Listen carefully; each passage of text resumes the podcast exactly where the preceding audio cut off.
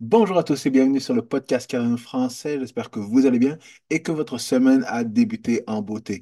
Alors, comme vous le voyez à travers l'écosystème de CryptoLand, on est pas mal dans le vert et j'espère que vous aviez suivi mon conseil de la semaine dernière J'espère que vous aviez dans euh, vos ordres d'achat euh, euh, bien, bien en place, que vous aviez de la liquidité sur les exchanges pour pouvoir faire vos achats parce que, comme je vous le disais la semaine dernière, j'avais prévu justement qu'il allait y avoir une baisse et que il allait, on allait avoir très peu de temps pour acheter et refaire des placements, des bons placements pour se préparer justement au halvening. Donc, on va regarder ça très rapidement et puis j'aimerais vous parler de la revue mensuelle de Cardano du mois de janvier parce que la question que je me pose euh, pour ce prochain, euh, ben, pas pour ce bull run, pour ce bull run, oui, c'est ça, pour le, le, prochain bull run, parce que nous sommes dans un bull market, encore une fois, mais j'aimerais savoir, et je me pose la question à savoir si Cardano va être prêt pour ce bull run. Pourquoi? Parce que, comme je vous l'ai déjà dit, je pense que ça va être le dernier gros bull run. Le bull run où on va avoir des fois 1000, des fois 10 000 peut-être comme retour sur investissement. Et donc, c'est le bull run pour lequel il ne faut pas déconner. Mais évidemment, il ne faut pas déconner, mais il faut que Cardano et son écosystème soient prêts justement pour ce bull run, pour que toutes les tokens, toutes les cryptos dans cet écosystème-là, dans lequel nous sommes majoritairement euh, investis, et bien que tout cet écosystème soit prêt pour justement qu'on puisse bénéficier de ces fois 100, fois 200, fois 1000, fois 10 000, fois 1 million s'il le faut. Mais est-ce que justement Cardano et son écosystème est prêt? C'est ce que j'aimerais justement parler dans cette vidéo-là, parce que ça va être important pour qu'on puisse se placer, parce que vous le savez, je vous en ai parlé dans, ma, dans mes dernières vidéos. Ce qui va être important, c'est d'avoir une théorie d'être préparé par rapport à cette théorie-là, d'avoir euh, justement une stratégie et puis d'être calme, de couper le bruit et d'exécuter cette stratégie-là. Alors, on va voir ça justement dans cette vidéo en même temps que la revue mensuelle de Cardano. Donc, si vous aimez toujours le contenu de mon podcast, n'oubliez pas de smasher bien fort le bouton like, abonnez-vous à la chaîne YouTube et partagez cet épisode avec le plus de monde possible. Donc, comme vous le voyez encore une fois, le marché est reparti dans le vert après une semaine où on ne savait pas exactement ce qui se passait exactement dans l'écosystème des cryptos. Mais vous le voyez dans le fond, euh, on est toujours dans une situation justement neutre au niveau de Fear and Greed Index. On était à 50 il y a euh, quelques jours et là, on est en train de repartir tranquillement à 55 et de repartir probablement du côté greed de, euh, de cet indicateur-là. Mais au niveau de Bitcoin, eh bien, tout se passe encore une fois comme prévu.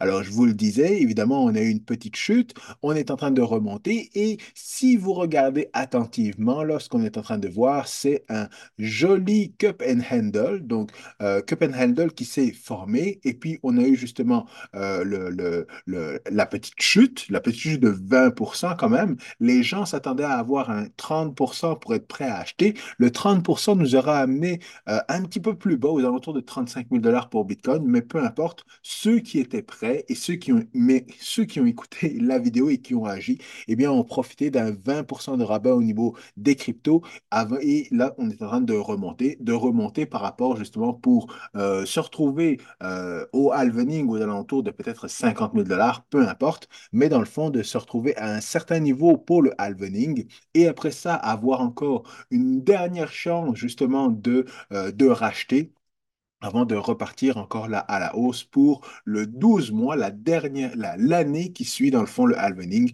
et où Bitcoin est en train, euh, continue justement de monter de plus en plus haut. Mais encore une fois, euh, ça c'est justement, ne faites pas attention aux, aux, lignes que j'ai mis là, parce que les lignes que j'ai mis là, c'est pour le 200e épisode euh, du podcast Cardano français, où là, je vais pouvoir vous partager mes prédictions. Mais comme vous le voyez, je vais surtout vous parler dans cette vidéo-là justement du dumb money dumb money versus le smart money. Donc, il va falloir que nous ayons justement une mentalité de smart money.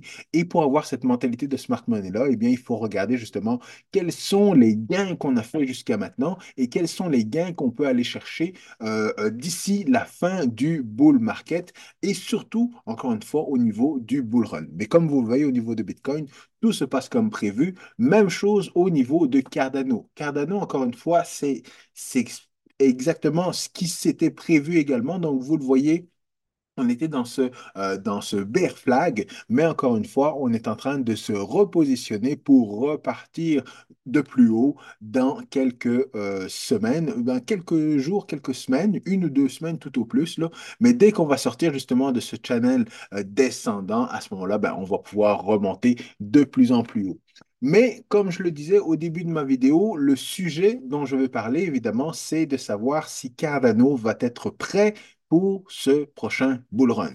Pourquoi? Parce que comme vous le voyez, au niveau des ETF euh, de Bitcoin, les compagnies qui ont fait des ETF de Bitcoin, eh bien, ces compagnies-là sont en train de se préparer justement pas à l'ETF de euh, Ethereum, parce que ça, c'est déjà fait, c'est déjà dans les cartons. Ils sont déjà prêts justement à attendre que ce soit approuvé pour lancer le marketing, puis tout ça mais c'est plus pour le, les prochains ETF. Donc, est-ce qu'il va y avoir des ETF de crypto particulières euh, comme euh, Solana, euh, XRP ou Cardano et ainsi de suite, ou on va avoir justement des baskets, des ensembles, des ETF d'ensemble de crypto qui vont toucher des Layer 1, qui vont toucher des NFT, qui vont toucher peu importe quoi comme autre type de crypto. Mais est-ce que justement on va avoir des, des ETF de crypto particulières ou alors justement des ensembles, des mélanges. Et donc, mais pour être sélectionné dans l'un ou des, l'une des deux catégories, eh bien, il faut que justement la crypto soit intéressante, qu'elle ait un écosystème et qu'elle génère de l'argent et qu'elle ait justement une certaine adoption pas juste une adoption de, euh, de, de de, de, nous, les DJ qui sommes en train d'investir dans ces cryptos, dans ces cryptos, mais il faut également qu'il y ait une adoption en termes de développeurs et en termes justement de compagnies qui veulent justement, qui sont en train de développer justement dans cet écosystème-là. Et c'est pour ça que je me demande si Cardano est bien positionné en termes d'adoption. C'est sûr qu'on le voit euh, au niveau des différentes métriques. Donc, même au niveau des contrats intelligents, on voit que la quantité de contrats intelligents sur la blockchain Cardano a fait un bond de je ne sais plus combien, je pense que c'était 10 000 euh, contrats intelligents qui ont été euh, déposés, qui ont été publiés sur la blockchain Cardano juste au mois de janvier. Donc un bond de 10 000, c'est énormément. Et évidemment, quand on regarde au niveau du DeFi, les chiffres sont en train d'augmenter, donc tout augmente au niveau de l'écosystème de Cardano. Et pourtant, beaucoup de gens remettent encore en question l'adoption de cette blockchain-là. Mais évidemment, on voit que, euh, euh, on voit que les choses changent. Et c'est justement cette inquiétude-là que je suis en train de voir et d'analyser. Et il y a certaines réponses que j'ai trouvées justement dans cette revue mensuelle de Cardano, euh, dont je vais vous parler encore une fois dans quelques minutes. Mais avant de vous parler de ça, j'aimerais vous, annoncer quelque chose de très extraordinaire. Donc, malgré que je suis en crypto depuis plus de, de, 7 ans là maintenant, eh bien, j'ai fait ma première transaction sur un DEX. Et le DEX que j'ai utilisé, mesdames, messieurs, eh bien, c'est MinSwap. Je voulais acheter une crypto de l'écosystème Cardano, mais évidemment, étant un OG, euh, je voulais passer par un exchange, un, un, SEX, donc un, un exchange centralisé et je me disais, bon, cette crypto-là, elle n'est pas dans cet exchange-là, elle est sur aucun exchange, ou alors les exchanges dans lesquels euh, on pouvait trader cette crypto-là, eh bien, je ne pouvais pas y accéder parce que, euh, étant citoyen canadien, je ne pouvais pas euh, accéder justement à cet exchange-là. Et je ne veux pas utiliser de VPN pour pas avoir de problème et tout ça. Mais donc, j'ai utilisé MinSwap parce qu'il y avait beaucoup de liquidités sur MinSwap. Et dans le fond, quand je me suis rendu compte que tout le monde Beaucoup de gens à Cryptolen euh, sont en train de critiquer Cardano, alors que justement, faire cette transaction-là avec euh, MinSwap, c'était merveilleux, c'était facile. Je me disais, ah non, je ne veux pas connecter mon wallet et tout ça. Donc, évidemment, je n'ai pas utilisé mon wallet principal. J'ai créé un autre wallet où j'ai mis un petit peu d'argent. Je me suis connecté, j'ai fait mon swap. Ça a été tellement facile, tellement simple, tellement intuitif que c'est vraiment merveilleux. Et évidemment, je vous conseille MinSwap ou un autre euh, DEX euh, dans l'écosystème de Cardano parce qu'ils sont vraiment bien faits, faciles à utiliser, sécuritaires et ainsi de suite. Donc, c'était vraiment, en tout cas, je voulais vous partager ça parce que, euh, est-ce que je vous partage le, le coin que j'ai que j'ai euh, acheté, euh, dans lequel j'ai investi, ben, j'en, avais déjà parlé dans le fond, et pour être en transparent, c'est euh, Iagon. Alors, Iagon, c'est le, le- le token justement d'une infrastructure blockchain dans l'écosystème de Cardano. C'est ce que j'ai acheté, mais je suis en train de regarder parce que, comme vous le voyez, je vous ai déjà parlé de Cornucopia, Indigo aussi, c'est intéressant comme projet également. Donc, Book.io, il y a aussi beaucoup de, de, de, hype au niveau de ce projet-là. Mais tout ça pour vous dire que dans le fond, euh, j'ai fait cet achat-là, j'ai utilisé MinSwap et encore une fois, je ne suis pas payé pour parler de MinSwap, mais je trouvais que l'expérience était vraiment une très, très belle expérience. Donc, c'est pour ça que d'une certaine manière, je me dis, oui, Cardano est probablement prêt au niveau de euh, la mass adoption parce que justement, les projets qui sont développés sur, dans cette blockchain-là sont des projets qui fonctionnent extrêmement bien et qui sont aussi simples à utiliser que toutes les, les, les, les DEX qui sont justement euh, chez les compétiteurs comme Ethereum ou Solana. Donc ça, c'était vraiment une belle expérience que j'ai eue. Mais revenons dans le fond à la revue mensuelle de Cardano. Donc, vous le savez, euh, on a parlé de Intersect, qui est justement ce, groupe qui va s'occuper de la gouvernance au niveau de Cardano. Et euh, depuis justement leur lancement au mois de juillet dernier, eh bien, il y a eu beaucoup de travail qui a été fait au niveau de euh, beaucoup de comités qui ont été mis en place euh, justement pour s'occuper de, ce qui doit être, fait, donc le, le, le day-to-day au niveau de la maintenance de la blockchain Cardano. Et ils font un très bon travail parce que justement, euh, ils ont justement récupéré tout le code source justement de la blockchain Cardano. Alors, il faut pas s'imaginer que euh, Intersex, c'est un groupe euh, qui est super décentralisé et ainsi de suite, parce que ça vient de commencer. Donc, la majorité des membres, euh, justement, de Intersec sont euh, de IOHK, la, la fondation, sont de, de, la fondation Cardano, d'Emergo, et ce sont des compagnies également qui, des startups qui viennent de cet écosystème-là. Donc, il y a encore quand même une bonne mainmise, d'une certaine manière, de l'écosystème de Cardano et de, des fondateurs de la blockchain Cardano. Donc, il ne faut pas penser encore une fois que c'est c'est- c'est 100% décentralisé tout ça, mais dans le fond, c'est d'une certaine manière décentralisé parce qu'il y a beaucoup de, de- de compagnies et beaucoup de membres de la communauté qui ont pu s'inscrire justement à Intersec et qui font partie de ces différents comités. Mais euh, euh, les deux choses, les deux comités qui vont être importants, ça va être le comité sur le budget. Un comité qui va justement s'occuper de savoir comment, justement, quel budget on devrait euh, attribuer à certaines personnes ou certaines compagnies pour faire différentes choses dans l'écosystème de Cardano. Et c'est là, justement, que je pense qu'il va y avoir du budget qui va être mis en place et qui devrait être mis en place de manière très urgente pour pouvoir justement faire du marketing de cette blockchain-là aux euh, 500 plus grosses compagnies, par exemple, ou alors pour aller chercher beaucoup de visibilité au niveau des différentes compagnies en informatique pour cette blockchain-là. Alors, c'est sûr qu'il y a beaucoup de, de compagnies qui le font déjà, ce, ce marketing-là, ou qui travaillent pour l'écosystème de Cardano et de d'autres blockchains également. Et donc, ça, c'est très intéressant. Mais je pense qu'une partie du budget, justement, devrait être fait en 2024 et devrait être priorisée, justement, pour euh, euh, aller faire ce marketing-là, puis s'assurer, dans le fond, que, euh, par exemple, que les, les différentes cryptos de l'écosystème soient, justement, admis dans les différents exchanges centralisés. Alors, on sait évidemment qu'il y a un certain montant d'argent qu'il faut payer, finalement, ces exchanges-là pour que les tokens soient listés. Et donc, dans la communauté de Cardano, on a toujours dit on ne veut pas payer pour jouer ou, et on ne veut pas rentrer dans ce mode-là de devoir payer pour avoir du service et ainsi de suite. Mais je pense que ce bull run-là est un bull run qui est très critique, non pas juste pour les investisseurs comme vous et moi, mais pour l'écosystème de Cardano, pour être sûr justement d'avoir une certaine visibilité par rapport aux différents acteurs dont j'ai parlé, notamment avec les ETF. Donc, c'est pas juste d'avoir justement des, des principes qui sont des principes justement de, euh, de, de, de code, euh, de libre code, de open source et ainsi de suite, parce que ça, c'est évidemment, c'est tout à fait légitime. C'est ce qui fait en sorte que nous serons là encore dans 10, 15, 20 ans, mais je pense que justement, bien se placer stratégiquement, justement, avec des partenariats ou avec la visibilité. Et s'il faut, justement, euh, payer pour avoir, justement, cette visibilité- visibilité-là, pour avoir cette place-là dans l'écosystème, eh bien, je pense que ça serait quelque chose de majeur à faire.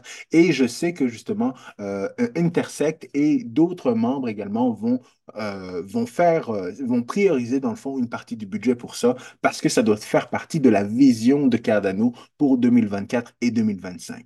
Alors, euh, et je sais qu'ils vont dans cet ordre-là, dans ce, dans ce, dans cette direction-là, parce que notamment, vous savez évidemment que euh, Cardano a des, euh, des, des solutions blockchain pour des entreprises, notamment, euh, notamment Atalaprism. Donc, Atalaprism, dernièrement, on en a pas, ils en ont parlé dans la revue mensuelle de décembre, mais ma- Atalaprism fait maintenant partie de Hyperledger, pas Fabric, mais de la famille Hy- Hyperledger. Donc, ils ont ce partenariat-là et on sait justement que Atalaprism, c'est la solution d'identité du Web 3.0 pour Cardano. Et ils suivent exactement tous les principes euh, d'identité numérique qui ont été définis par le W3C, donc ceux qui s'occupent des normes et des standards pour le web.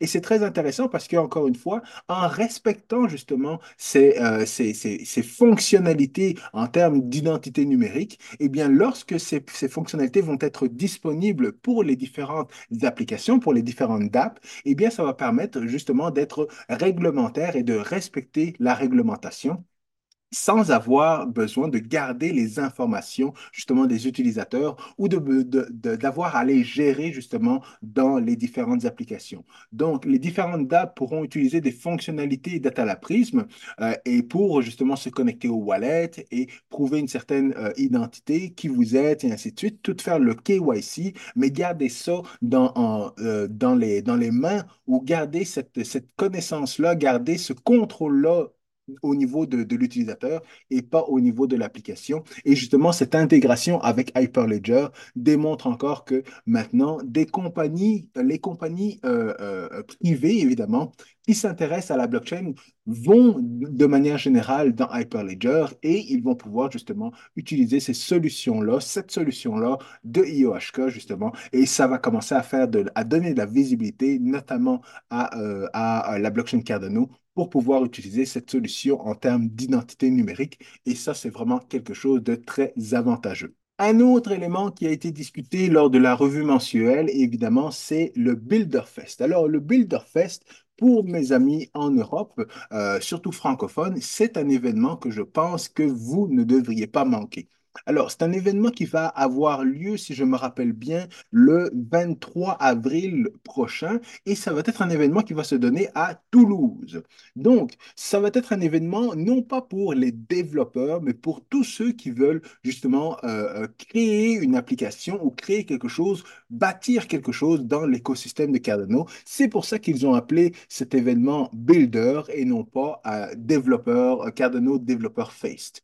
Donc, ça va être un événement de deux jours où vous allez avoir justement euh, pas mal de démos, pas mal de workshops et ainsi de suite. Vous allez pouvoir connecter avec pas mal de personnes de l'écosystème de Cardano et comme ça va être, et comme ça va être à Toulouse, eh bien, vous allez avoir beaucoup de francophones, notamment de euh, la communauté de Cardano mais également des représentants de IOHK, de, euh, euh, la, Fondation Cardano et même d'Emergo, parce qu'il me semble qu'il y a certains francophones qui travaillent également au niveau de, la, euh.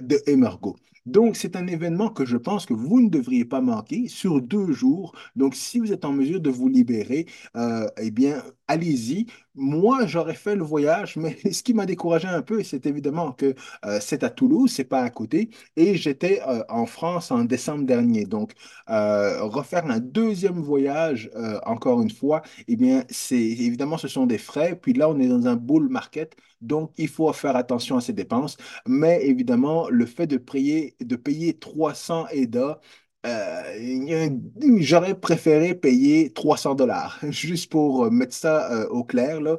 Euh, dépenser, utiliser mes crypto-monnaies, c'est pas, c'est pas quelque chose qui me séduit en- en- personnellement, là. Donc, euh, être en mesure de payer pour quelque chose avec des crypto-monnaies, euh, Bitcoin ou quoi que ce soit, là, c'est, c'est un turn-off pour moi, là. Ça m'intéresse vraiment pas. Mais me vous donner euh, mes, mes fiat, là, c'est, c'est, il n'y a aucun problème. Je vous les donne n'importe quand, je le paye avec ça n'importe quand. Mais mes investissements en crypto-monnaie, non, ça, il faut pas, je changerai pas ça pour des biens ou des services. Cela étant dit, c'est un super événement, comme je vous le dis là. Euh, si j'ai la chance, je vais essayer d'avoir avec moi euh, Mathias et Arnaud. Euh, je pense que c'est ça, Mathias Bencor. Je l'avais déjà eu sur le podcast. Donc c'est le c'est le responsable du open source, du code open source à la fondation. Et Arnaud Belli est dans le fond le responsable de l'architecture euh, spécifiquement pour la performance à IOHK. Donc, ce sont deux personnes qui vont notamment, euh, qui, selon moi, parlent français. Donc, si je suis en mesure de, rentrer en contact avec eux, je vais pouvoir justement leur euh, faire un podcast avec une petite interview pour avoir plus d'informations justement sur cet événement-là. Mais tout est là. Donc, encore une fois, si vous êtes en mesure de le faire, je vous conseille fortement de participer à cet événement-là. Un événement qui est en France, qui est assez, euh, euh, ben, en tout cas, on est capable de se, déplacer facilement en Europe, beaucoup plus facilement que euh, ici au Canada ou aux États-Unis. Donc, encore une fois, si vous êtes en mesure de le faire, vous le savez d'avance, le 23 et 24 avril prochain, euh, allez-y nombreux. Actuellement, il n'y a plus de tickets disponibles, mais comme ils le disent, euh, d'ici à ce que la programmation soit euh, mise en ligne, il devrait y avoir d'autres disponibilités, d'autres places de disponibles, ou alors vous pouvez justement entrer en contact avec les organisateurs, justement à l'adresse courriel qui est juste là, pour avoir, essayer d'avoir des places. Donc, encore une fois, si vous êtes en mesure de, d'y aller, eh bien, je vous conseille fortement d'y aller. À part ça, on a encore une fois des compagnies, comme je le disais, qui euh, essayent justement de développer cette adoption de masse de la blockchain Cardano. Et on a Zengate. Zengate, c'est une compagnie de consultation, justement, c'est une, pas une sous-compagnie, mais dans le fond, le, CEO de, Zengate était justement euh, euh, travaillé chez IOHK depuis plusieurs années. Et puis, ça fait, ça fait deux, trois ans facile, même un petit peu plus, qu'il a lancé justement sa compagnie pour pouvoir justement développer des solutions qui peuvent, euh, qui vont utiliser la blockchain Cardano, mais qui vont permettre l'adoption principalement de la blockchain euh, en particulier. Donc, euh, il a justement différents produits qu'ils ont développés euh, dans la compagnie. Et ce qui est très intéressant, c'est qu'ils développent autant sur la blockchain Cardano que sur la blockchain Ergo. Donc, euh, c'est ça. Donc, là, la compagnie a différents produits. Le produit principal, justement, c'est Palmyra, dont ils ont parlé un petit peu, qui s'occupe justement de pouvoir créer un marketplace, un supply chain, solutions et ainsi de suite. Et donc, c'est très intéressant parce que, euh, notamment, la compagnie, justement, développe des applications blockchain, des solutions blockchain, mais la compagnie n'a pas nécessairement, justement, de token. Donc, euh, encore une fois, c'est comme, euh, c'est exactement la même chose que IOHK, qui est une compagnie qui a développé la blockchain Cardano, mais IOHK n'est pas, mais c'est pas comme, justement, au niveau de Solana, avec Solana Lab, qui a travaillé pour développer la blockchain Solana, et on a le même nom, et on peut avoir, justement, des conflits d'intérêt dans ce temps-là euh, qu'on n'a pas notamment sur la blockchain Cardano ou avec la compagnie Zengate. Donc ça, c'est euh, c'est ce qui m'a beaucoup plu. Et encore une fois, c'est justement le fait que euh, euh, donc cette personne-là qui travaillait chez IOHK a parti sa compagnie. Exactement la même chose que le responsable des, de- le responsable des partenariats en Afrique a, lancé également sa propre compagnie justement pour pouvoir développer encore plus de marchés, avoir plus de facilité à développer le marché africain au niveau des solutions blockchain. Et donc, voilà, c'est ce qui permet justement d'arriver à l'adoption de masse niveau de la blockchain Cardano. Et notamment la solution, justement, Palmyra c'est un marketplace pour pouvoir justement développer beaucoup plus de, de, de facilité d'investir justement dans les commodités dans les pays en voie de développement. Donc, dans ces pays-là, euh, des pays en Afrique ou des pays justement en Asie, euh, ils ont des commodités comme euh, des diamants ou du thé ou plein d'autres choses, ça peut être du cacao et ainsi de suite. Mais toutes ces commodités-là, justement, la valeur qui est extraite de toutes ces commodités-là se fait justement en Amérique, euh, aux États-Unis, au Canada ou en Europe. Et donc, ce qui, fait en sorte que justement, toutes ces commodités, toutes ces ressources, euh, ces ressources de base qui sont extraites de ces pays-là, eh bien, ces pays-là ne peuvent pas justement euh, euh, en extraire de la valeur parce que justement, il n'y a pas de marketplace, il n'y a pas de, on ne veut pas investir justement dans ces pays-là ou dans ces compagnies-là. On préfère investir dans des compagnies comme Nestlé ou comme d'autres compagnies qui vont, eux, faire la transformation puis utiliser justement ces, produits-là dans, dans, dans leurs produits qu'ils vont vendre dans les magasins. Mais justement, euh, le, fermier dans ce pays-là ou euh, la personne qui travaille dans ce pays-là ben, ne reçoit, pas sa, sa part du gâteau. Donc, euh, Palmyra, justement, c'est justement cette, cette application-là qui permet justement de, euh, de mettre ces ressources-là à disposition, de les tokeniser finalement et de permettre justement à des investisseurs de pouvoir investir dans ces compagnies-là pour développer encore une fois ce marché-là.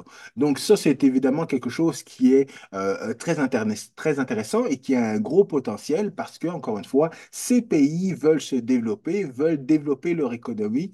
Et ça, ça revient même avec un, discours. Je n'ai pas encore euh, écouté ce discours-là, mais c'est le discours, j'en ai entendu parler, par exemple, le discours du président de l'Argentine qu'il a fait justement au euh, World Economic Forum il y a quelques semaines, où il disait justement que euh, le capitalisme va aider à développer justement ces différents pays-là. Et donc, il faut laisser les entreprises commencer justement à avoir, à, développer le marché. Et il ne faut pas que les États soient des, mettent des bâtons dans les roues justement de ces compagnies-là pour développer le marché, pour développer ces pays. Et c'est comme ça justement que le- la pauvreté justement va euh, diminuer au fur et à mesure dans ces pays-là. Donc, c'est rapidement dit, évidemment, il y a plusieurs choses euh, qui, qui- qu'il faut interpréter là, là, là-dedans. Mais c'était tout simplement de dire que, euh, il ne faut plus que la population attende euh, de l'aide de l'État, mais il faut que la population, justement, travaille en partenariat avec ces compagnies. Et ce n'est plus les compagnies d'il y a dans le temps qui, qui prenaient énormément avantage, justement, de, la situation pour s'enrichir eux-mêmes. Et qu'à ce moment-là, ben oui, ça valait la peine d'avoir un gouvernement pour mettre des régulations, mettre des encadrements légaux et ainsi de suite. Là, maintenant qu'on a un bon encadrement légal euh, dans pas mal tous les pays, eh bien là, maintenant, ces pays qui sont plus pauvres, il faut être en mesure de développer justement le marché et la technologie blockchain est une technologie qui peut être utilisée parmi d'autres technologies pour développer ce marché-là. Et c'est pour ça qu'on a justement cette application-là, Palmyra, et qu'on va en avoir beaucoup d'autres. Donc, euh, rapidement, je passe euh, cette, euh, cette application-là ou cette nouvelle-là, donc euh, New M, New M qui est une application de streaming de musique, mais j'ai besoin de faire un peu plus de recherche là-dessus parce que justement, c'est, au niveau de, des royalties et ainsi de suite, au niveau de l'industrie de la musique. pour faire des liens entre les artistes et les fans et tout ça. Et j'ai besoin de, de de réfléchir encore un petit peu à ça. Parce que une, c'est un cas d'utilisation dont j'avais parlé avec un ami et qui m'avait dit, ben, pour les gros artistes, évidemment, eux ne vont pas utiliser ces solutions-là. Mais les artistes en devenir qui veulent se faire remarquer, qui veulent faire grossir justement leur fanbase, il y en a certains qui peuvent aller vers des solutions blockchain, mais euh, est-ce qu'ils vont vraiment, euh, est-ce que c'est quelque chose qui va vraiment fonctionner? On est peut-être un petit peu tôt, encore une fois, pour justement aller vers ce genre de, solution et que ce genre de solution-là devienne mainstream. Encore une fois, c'est pour ça que Cardano doit euh, s'assurer justement d'avoir des partenariats avec des grosses compagnies, avec des compagnies, euh, les 500 plus grosses compagnies, euh, notamment dans le monde et ainsi de suite, pour que les portes s'ouvrent par rapport justement à l'intégration de solutions comme ça, pas nécessairement pour les grosses compagnies, mais pour peut-être des, plus petites compagnies, justement, des, plus des, record labels qui veulent signer des jeunes artistes et ainsi de suite, qui veulent eux aussi, justement, euh, sortir, euh, se sortir du lot et, bien entendu, avoir des, des, partenariats ou avoir des, des, des, des, avantages, justement, avec Snoop Dogg et son fils et ainsi de suite, là, eh bien, ça peut euh, amener des, opportunités pour des compagnies comme New M de pouvoir, justement, lancer ce genre de solution-là avec justement euh, une, une, euh, une, une personne de cette industrie. Donc, j'ai hâte de voir, mais je vous en parle un petit peu plus dans un prochain épisode, le fait, euh, juste pour que je puisse justement me familiariser avec le projet et, euh, et avec justement les opportunités qu'il peut y avoir de ça. La dernière chose dont je voulais vous parler. Alors, euh, dans la revue mensuelle de Cardano, le dernier projet qui avait été présenté, c'était Rosenbridge. Donc, Rosenbridge, c'est quelque chose dont je vous avais déjà parlé. Ça vous permet d'échanger des tokens d'une blockchain à une autre en, de, de manière transparente. Alors, pourquoi je dis de manière transparente? Parce que, encore une fois, c'est euh, en test actuellement. Ça, ça semble bien fonctionner. La solution, la théorie est là. Euh, mais, encore une fois, il y a encore des ajustements un petit peu à faire euh, au niveau de ce projet-là. Mais c'est un projet, personnellement, que je trouve super intéressant et que je vois qu'il peut avoir énormément de potentiel.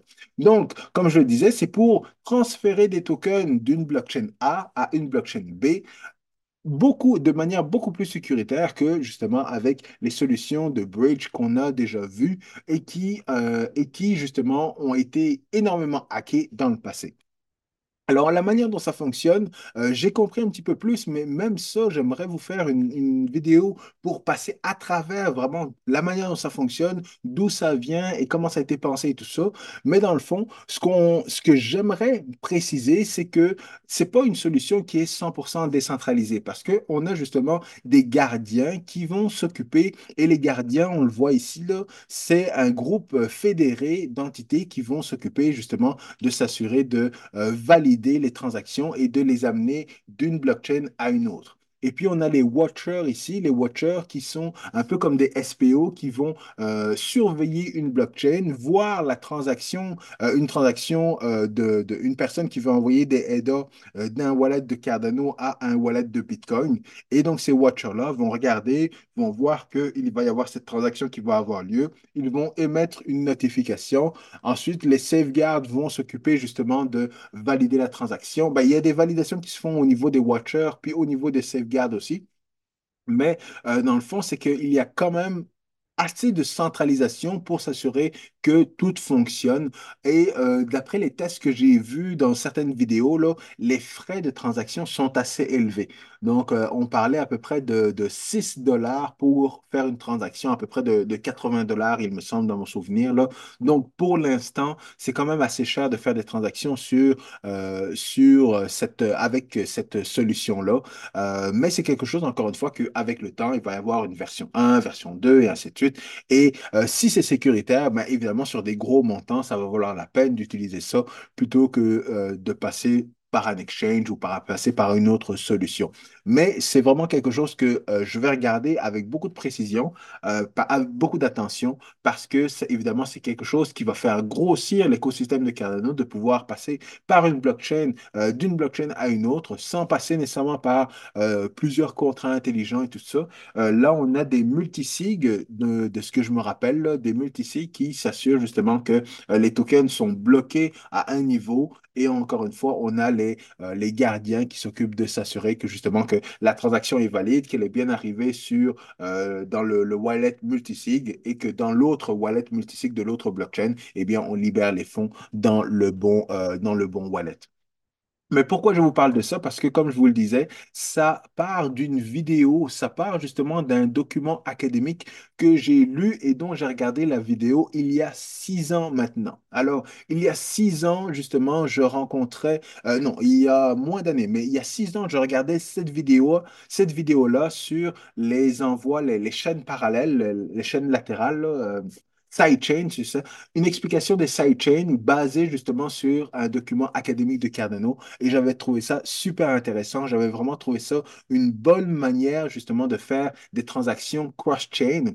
Et c'est justement le, document académique s'appelle NIPOPAO, Non-Interactive Proof of, Proof of Proof of Work. Donc, euh, c'est euh, encore une fois cette solution cross-chain qui permet de passer d'une blockchain proof of work à une autre blockchain proof of work et de faire des, euh, transactions inter-blockchain. Sauf que là, on voit que justement, euh, Rosenbridge a permis de... euh, euh, eux sont en mesure de faire des transactions, que ce soit de proof of work à proof of chain, que ce soit de proof of work à proof of stake, peu importe le consensus, eux sont en mesure justement de faire ces, ces transactions inter-blockchain donc, c'est, vraiment super. Actuellement, il y a, il me semble qu'actuellement, on peut faire de Ergo vers, vers Cardano et bientôt, on va pouvoir faire de Ergo vers euh, Bitcoin et, et Ethereum. Donc, ce sont évidemment les, les, plus grosses euh, blockchains dans l'écosystème de, dans l'industrie de la, des crypto-monnaies. Mais bientôt, justement, il va y avoir toutes ces autres euh, blockchains dans lesquelles, euh, pour lesquelles on pourra utiliser justement cette solution-là. Et ce qui est intéressant, c'est que j'ai également rencontré Dianosis euh, lors de la conférence Bitcoin, non, Cardano Miami, le Cardano Summit à Miami, plusieurs années. Et donc, imaginez-vous ça, le gars qui fait justement cette vidéo-là, cette vidéo-là qui a été vue par euh, énormément de, de gens, là, 23 000, euh, 23 000 euh, euh, personnes ont vu cette vidéo-là, et puis tu arrives à une conférence, et puis tu vois une personne qui arrive et qui te dit, Hey, j'ai regardé ta vidéo, elle était super intéressante et j'ai compris justement le concept de Nipopause. C'était vraiment une bonne idée. Et dans le fond, son idée justement a été développée dans une solution, euh, dans une solution qui fonctionne, une solution euh, qui peut être utilisée justement dans l'industrie. Donc, c'est vraiment pour ça, encore une fois, que j'aime beaucoup le projet Cardano, parce que ça part de la théorie vers quelque chose de pratique, et c'est quelque chose justement qu'on peut vérifier et qu'on peut utiliser, raffiner, et euh, justement, tout ce qu'il manque, encore une fois, c'est justement cette adoption-là dans l'industrie. Et une fois que l'adoption est faite dans l'industrie, eh bien évidemment, nous les investisseurs, nous allons être contents, mais également l'industrie va aussi être contente de tout ça. Donc voilà, je vous laisse là-dessus avec justement cette revue mensuelle de Cardano et tout simplement pour vous dire que j'ai hâte de voir encore une fois comment euh, la communauté de Cardano va s'assurer qu'il y ait beaucoup d'adoption pour le prochain bull run parce que justement, comme je vous le dis, c'est probablement le dernier bull run où on va avoir des, euh, retours sur des retours sur investissement faramineux et donc nous devons être prêts mais si nous sommes prêts, eh bien, c'est sûr que justement, la blockchain Cardano et son écosystème doit être prêt, mais c'est quelque chose pour lequel je ne m'inquiète pas trop actuellement. Il nous reste encore beaucoup de temps d'ici la fin du bull run et je serai avec vous à chacun des, euh, chacun des jours passés dans cette, dans ce cycle-là. Sur ce, je vous souhaite bonne journée, bonne semaine, peace.